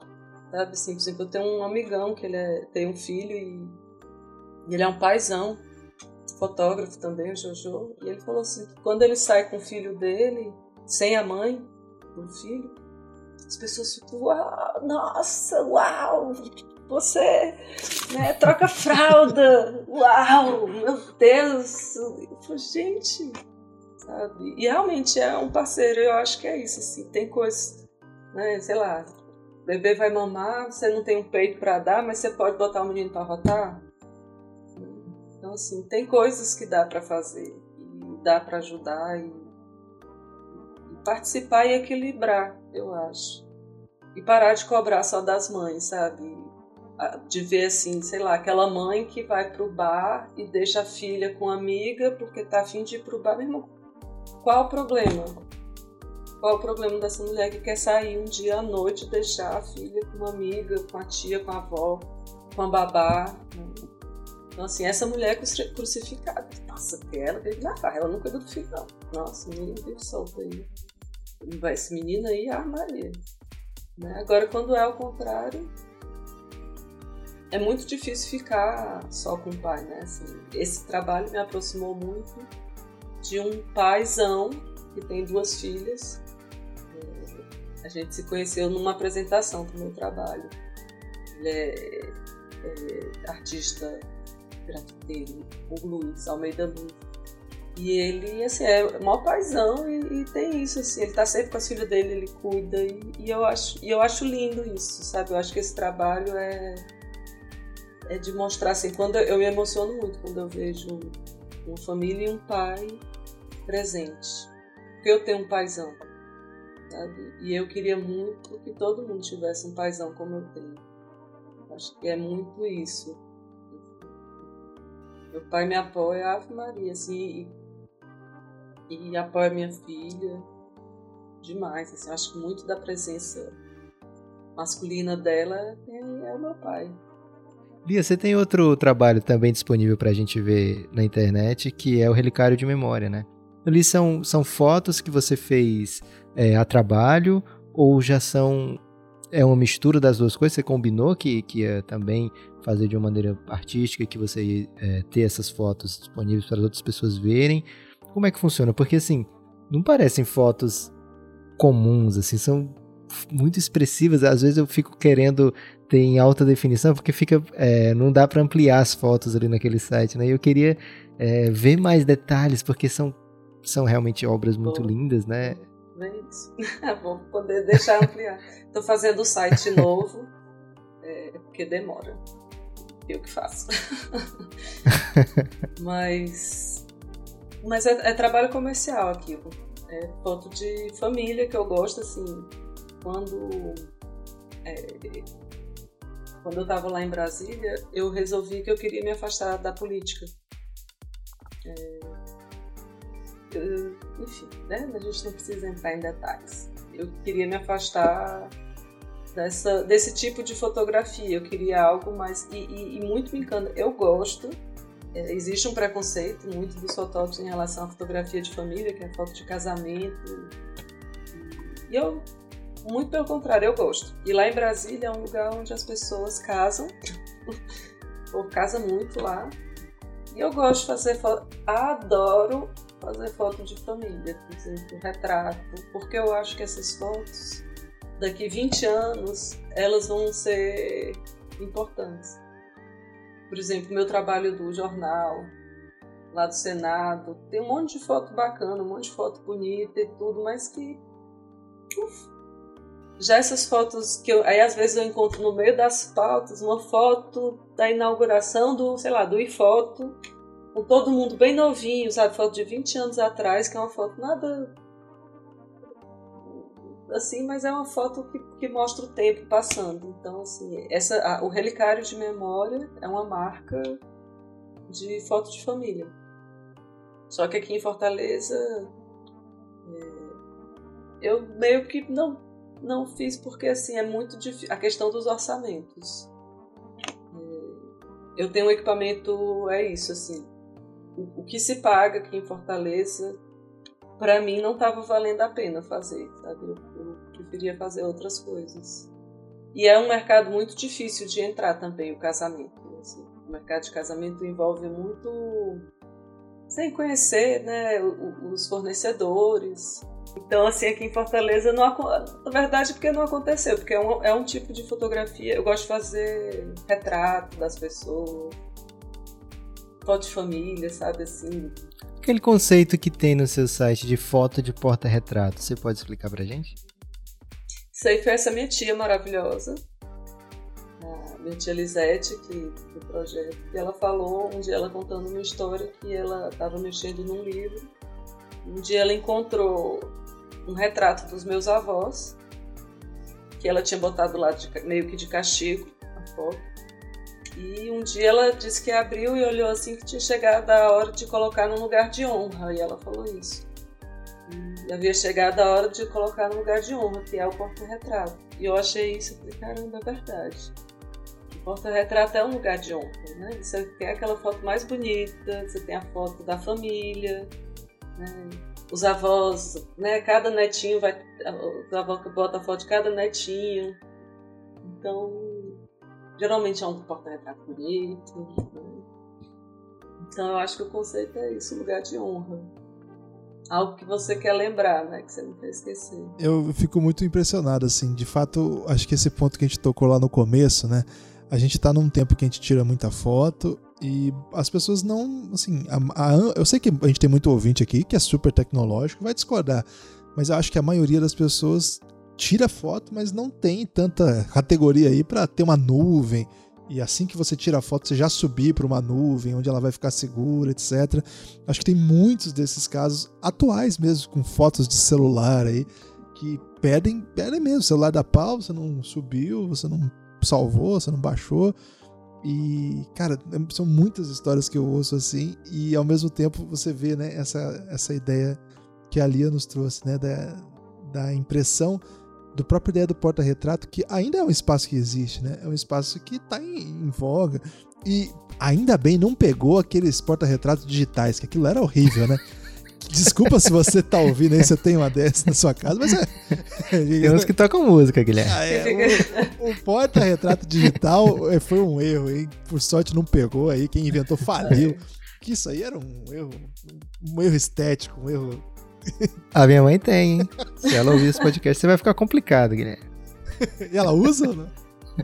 Ah, tem lá as mesmas fotos já tem um tempo já. Então, assim, eu acho que é, é, é, uma, é uma coisa pra gente até refletir, né? A gente tem, a gente tem essa, essa sociedade que agora virou tudo é foto mesmo, né? A gente não tem mais autógrafo hoje em dia. Já notou que a gente não tem mais autógrafo? Vê um artista, a gente quer uma foto, é selfie, né? né? Com o artista. É.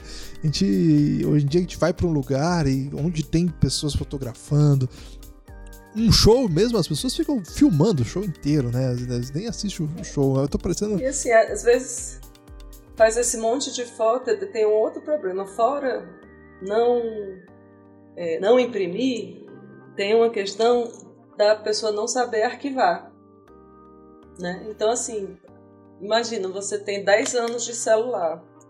Cada foto sua, ela se chama DSC 94523. Né? É. Então, assim, você tem vários arquivos de letrinhas e números que não faz a menor ideia de quando foi, né? Porque, assim, quando você trabalha com, com, com arquivo digital, você tem que saber também indexar esse material.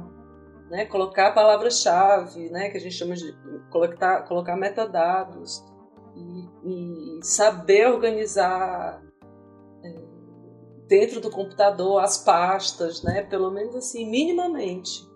Então, o que eu vejo por aí é que a memória coletiva, assim, a gente vai perder aí uns 10, 20 anos de, de memória do mundo, porque a fotografia familiar ela fala do mundo, né? Ela fala do dia a dia das pessoas. A, a foto profissional ela é, ela tem uma carga porque assim a partir do momento que eu vou fotografar é diferente de, de uma pessoa que né, assim eu tenho todo como é que eu posso dizer uma carga assim eu estudei muito fotografia né tenho um, um, leitura em cima disso então assim o meu olhar ele já foi construído de uma forma né? É diferente de uma pessoa que está ali contando a sua própria história. E é diferente quando eu conto a história do outro também, né? Um fotógrafo, você contar a história do outro nunca é a mesma coisa que você contar a sua própria história. E, que por imagens, né? Porque a, a, fotografia é isso, é uma forma de.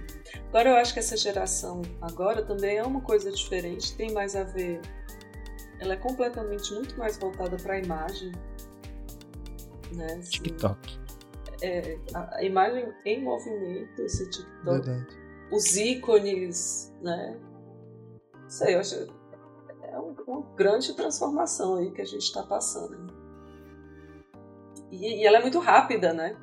Quando, quando você vai você vai editar uma foto, você faz um, o seu trabalho, você falou que passou, passava muito tempo no laboratório lá em Londres. É mais simples hoje você editar, porque acredito que você deve passar por vários softwares, né? Photoshop, enfim. É... É, perde um pouco do, do digamos assim, da, da magia é, por, porque você passava o tempo no laboratório lá, ou na verdade te amplia, você pode fazer mais coisas com as fotos e você prefere agora esse novo, novo É diferente, jeito? é só diferente, só é outra outra história. A questão do laboratório eu já não voltaria, é muito gostoso, mas assim, tem uma questão ecológica que eu é, hum. eu já não, não sei se eu prefiro não, mas é diferente porque o, o analógico ele tem uma textura diferente, é, ele tem também uma uma forma, você sabe que vai durar mais, acho que vai durar mais, sabe? Mas ao mesmo tempo, quando você edita, no, por exemplo, eu a minha edição ela é muito simples. Eu acho que o pessoal da publicidade é que tem esse trabalho mais elaborado, né, que muda pele. O meu trabalho ele é muito simples mesmo de edição. E assim, o fotógrafo que diz, ah, meu, não tem Photoshop, mentira. Mentira, porque assim, a foto você bate em um arquivo bruto. A não ser que ele bata em JPEG, que daí tem com contraste. Porque quando você faz a foto, o que, que você faz? Você faz a foto no arquivo, você, no arquivo bruto, então você tira as sombras, tira todas as sombras e, a, e todos os super claros, né, os contrastes. E você coloca isso na edição. Porque se você não fizer isso, você perde definição. Por exemplo, o preto, a dobrinha do preto, ele vira um negócio só. Sabe? Então, assim, hoje em dia faz parte. É, foto, ele precisa passar ou pelo Lightroom, ou pelo Photoshop, ou pelo celular, pelo algum lugar. O arquivo, a não ser que queira esse arquivo bruto, né? Mas eu acho uma grande besteira, assim caiu por terra, porque antes tinha essa história, ah, porque eu não mexi na minha foto, do fotojornalismo, né? É, é, dessa crença do real, de que a fotografia é verdade. Mas a fotografia, ela passa por vários processos, ela já passa a não ser verdade porque é um, é um ponto de vista meu. Então, o primeiro momento onde já... Não que ela seja mentira, né? mas é... Mas é assim, quando eu vou fotografar, eu fotografo a partir de tudo que eu já aprendi. Né? Exemplo, quando eu vou para uma, uma manifestação, eu tenho os meus, né, as minhas crenças, é, eu tenho uma busca, né? Não foi à toa que eu encontrei aquele pessoal de verde e amarelo, aquela a, a bandeira da, costurada do avesso, né? Eu, eu tava procurando alguma coisa porque não é um trabalho isento, nunca é. Não existe, ah, o jornalista isento. Não é, você escreve com tudo que você aprendeu na vida. Então eu acho que tem essa coisa de dizer, ah, não, porque não tem Photoshop sem filtro, é porque é real. Não existe mais isso, né? O que, que é real? É, deu material para reflexão aqui, Lucas. É complexo, porque é, é a partir de tudo mesmo, né? A fotografia ela, é, é o final de você contar uma história. Principalmente quem gosta da fotografia documental. Né? Assim, eu gosto muito da fotografia documental. Entre fotojornal, esse meio, né, do... Qual a diferença entre o fotojornalismo, na minha percepção do fotojornalismo, para a foto documental? é, o documental você tem um tempo mais dilatado, você tem um tempo maior para contar essa história, você pode chegar, conhecer. O fotojornalismo ele é dinâmico e rápido, você precisa voltar rápido, voltar logo. Então a sua história é aquilo que você pega da superfície. Lia, você aproveitou o, a pandemia agora, né? Não aproveitou a pandemia, né? Você, durante a pandemia, você teve uma maneira, você buscou maneiras de ajudar, né? É, como é que foi esse projeto? Alguém chegou para você? Você criou esse projeto? Explica um pouquinho pra gente.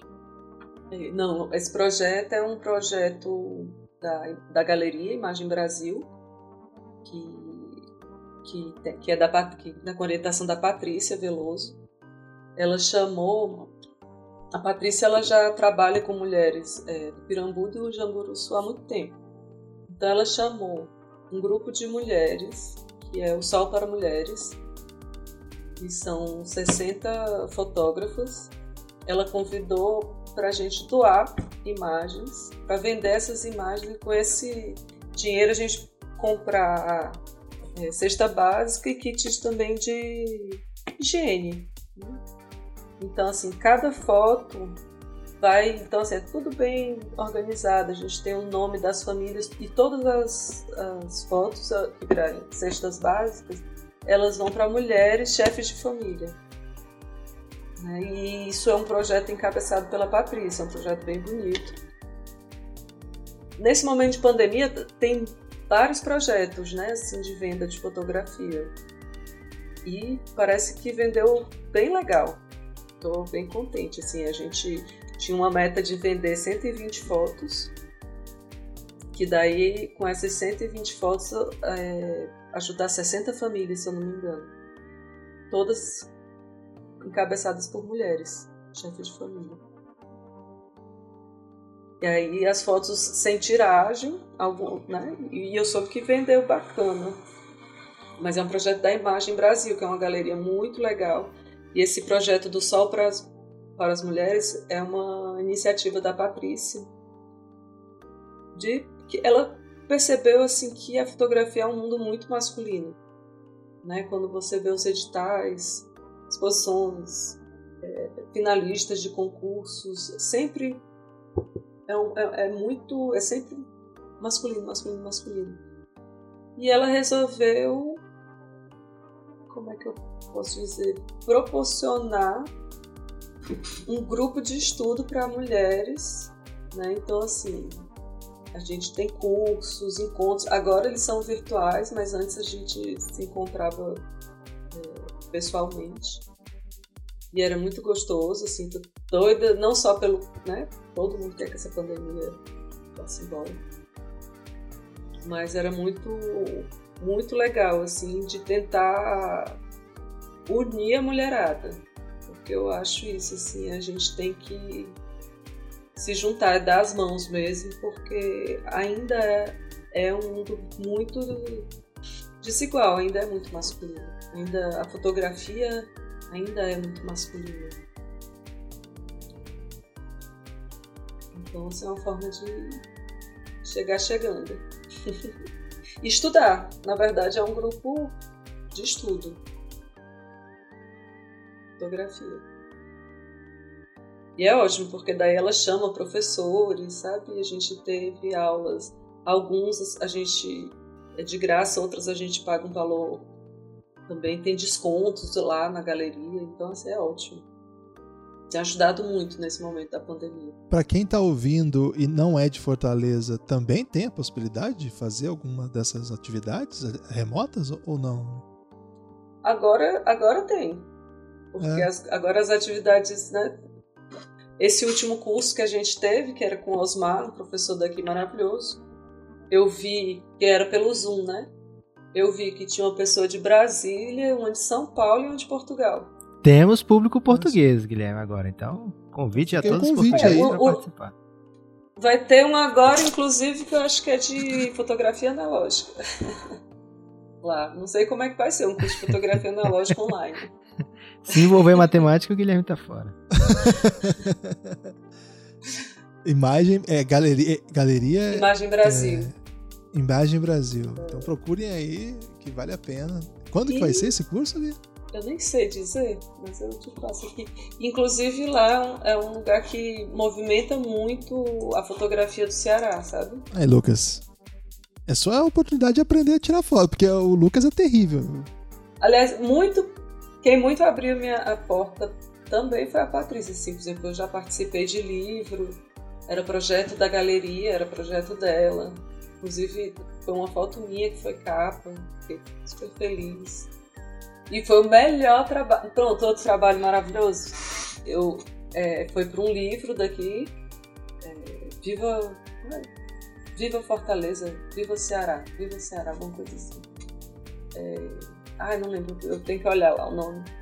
Que eles me deram um carro e a, a região do Jaguaribe falou: vai, e eu, Nossa. viajando, eu lembro que eu entrei num lugar assim e dirigi um lugar lindo e parava o pessoal para conversar.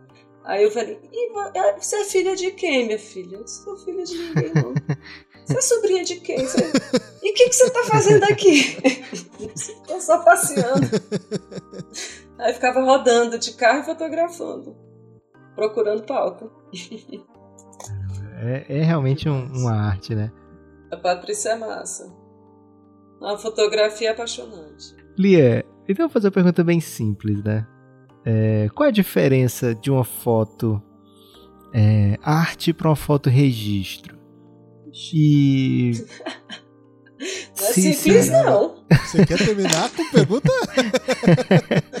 Mas assim, é, o que, que eu devo buscar? Eu, leigo, né? eu vou tirar uma foto, sei lá, das minhas filhas, que eu quero que essas fotos mereçam um lugar de honra na, na no meu, nos meus porta-retratos. O que, o que, que uma, uma pessoa deve buscar numa foto porque fica tão diferente as fotos que eu tiro das fotos que você tira ali aqui. Não sei o que acontece. Porque, Talvez seja equipamento. Será, né? Tem também o equipamento. É, Aquela mas pecinha tem... que fica atrás. Né? Equipamento, é, equipamento não é tudo, mas ajuda. Ajuda pra caramba. Isso aí ajuda muito.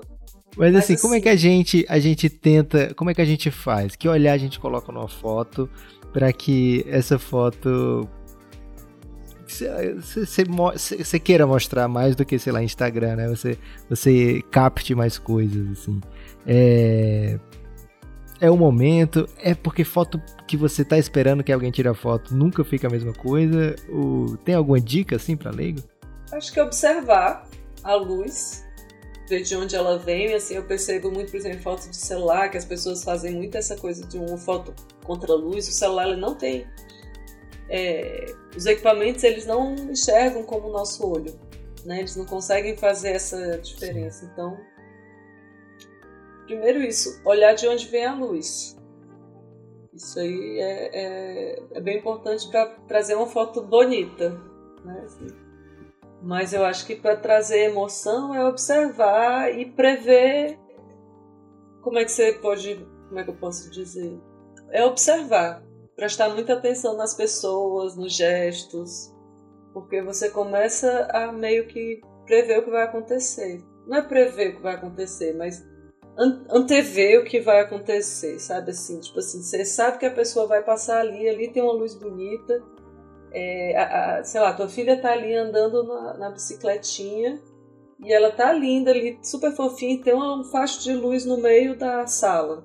Espera ela passar no, nesse facho de luz e vai dar um plim, né? Então eu acho que é isso, assim, e, e observar. Eu acho que a fotografia, eu tenho muito isso, assim, de como eu sou muito, apesar de eu sou muito faladeira, tagarela, mas eu também sou muito tímida, então se assim, eu sou do tipo que eu entro num canto, eu fico em lugares que eu não estou à vontade, por exemplo, eu fico nos cantinhos, né, observo muitas pessoas, então acho que é isso, ver é, qual é o ângulo que a pessoa fica bonita também. Porque eu acho que, que tem isso assim, tem gente que fica linda, de, tem gente que é maravilhosa, mas o ângulo dela é de lado, não é de cima. Entendeu? É você ver, observar a pessoa e ver como é que ela fica mais bonita.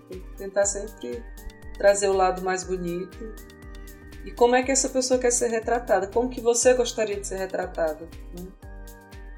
Eu acho assim, você quer ser lembrado com a cara torta, assim, toda. Né? Não. Né? Você quer estar. Tá... Por exemplo, lá no Senado tinha um negócio, não podia fotografar de cima do, do plenário, porque não pode fotografar as carecas. Ah, o Lucas, essa aí já ficou prejudicado já. Não, já, já tem uma dica a mais agora, Guilherme, para mim, vou usar atentamente. E aí tem Caramba. tudo, né? As, as, as, ilusões você dá. Você quer uma pessoa grande, você fotografa de baixo para cima, né? Poderosa, de baixo para cima. Mas ela também vai ficar mais. Tem, tem ângulos. Publicidade é só ângulo. Eu fiz uma pergunta sem esperança nenhuma de, de ganhar dicas reais, Guilherme, mas eu tô sentindo aqui um. Quase um. Pessoa já com diploma de fotógrafo, já tô doido para experimentar. Agora são 11h30 da certo, noite, já tô doido para acordar minhas filhas e experimentar aí essas fotos. Muito obrigado, Lia. É, aliás, fora desse, desse, desse episódio aqui, que foi completamente gratuito, a Lia deve cobrar muito caro para dar as informações como essa. Então, você, ouvinte do, do Elástico Mental, aproveite que você ganhou um mini curso aí de fotografia. E foi realmente uma verdadeira aula, né, Guilherme, que a gente teve aqui hoje. É, eu ia dizer que eu, eu, vivo um drama, Lucas, que as pessoas querem que eu sorria nas fotos, mas eu acho ridículo minha cara sorrindo e eu sempre falo assim: vou rir, vou rir do quê? Você não tá vendo a situação do país, né? E eu dou essa explicação. Guilherme, mas, seu eu... drama tá para começar, porque você, na função de pai, você vai ser o fotógrafo da casa. Vai ser Vanessa com o Luca o tempo todo e você com a obrigação de tirar as fotos. Então, você mais do que eu nesse momento tem que usar tudo que você aprendeu agora com a Lia.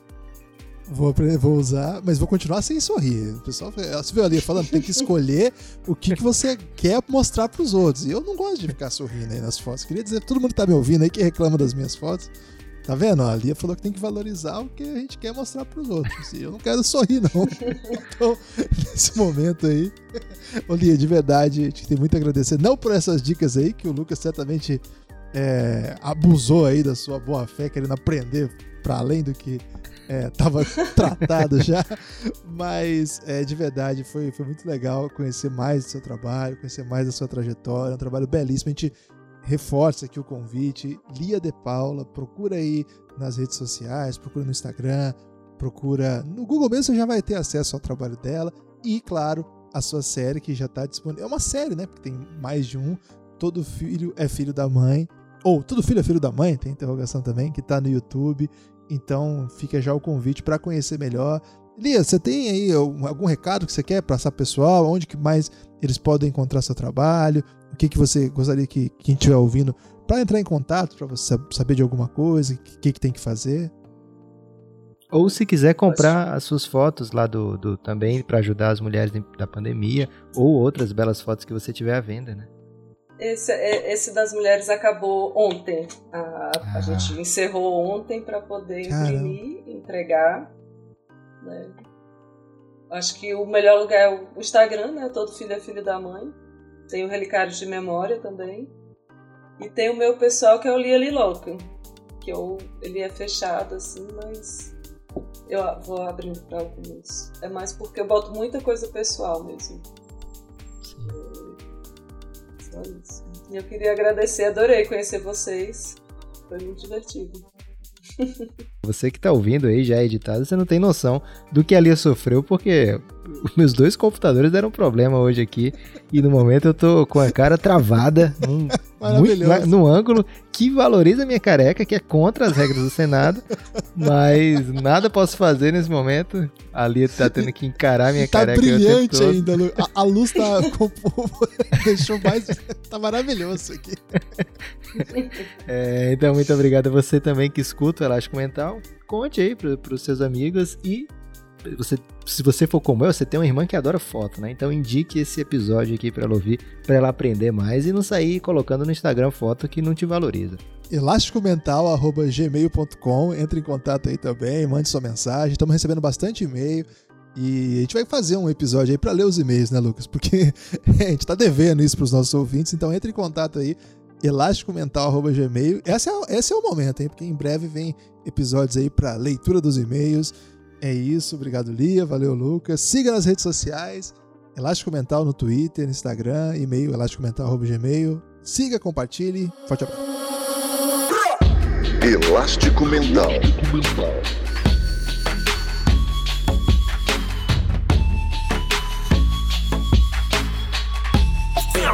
Elástico Mental.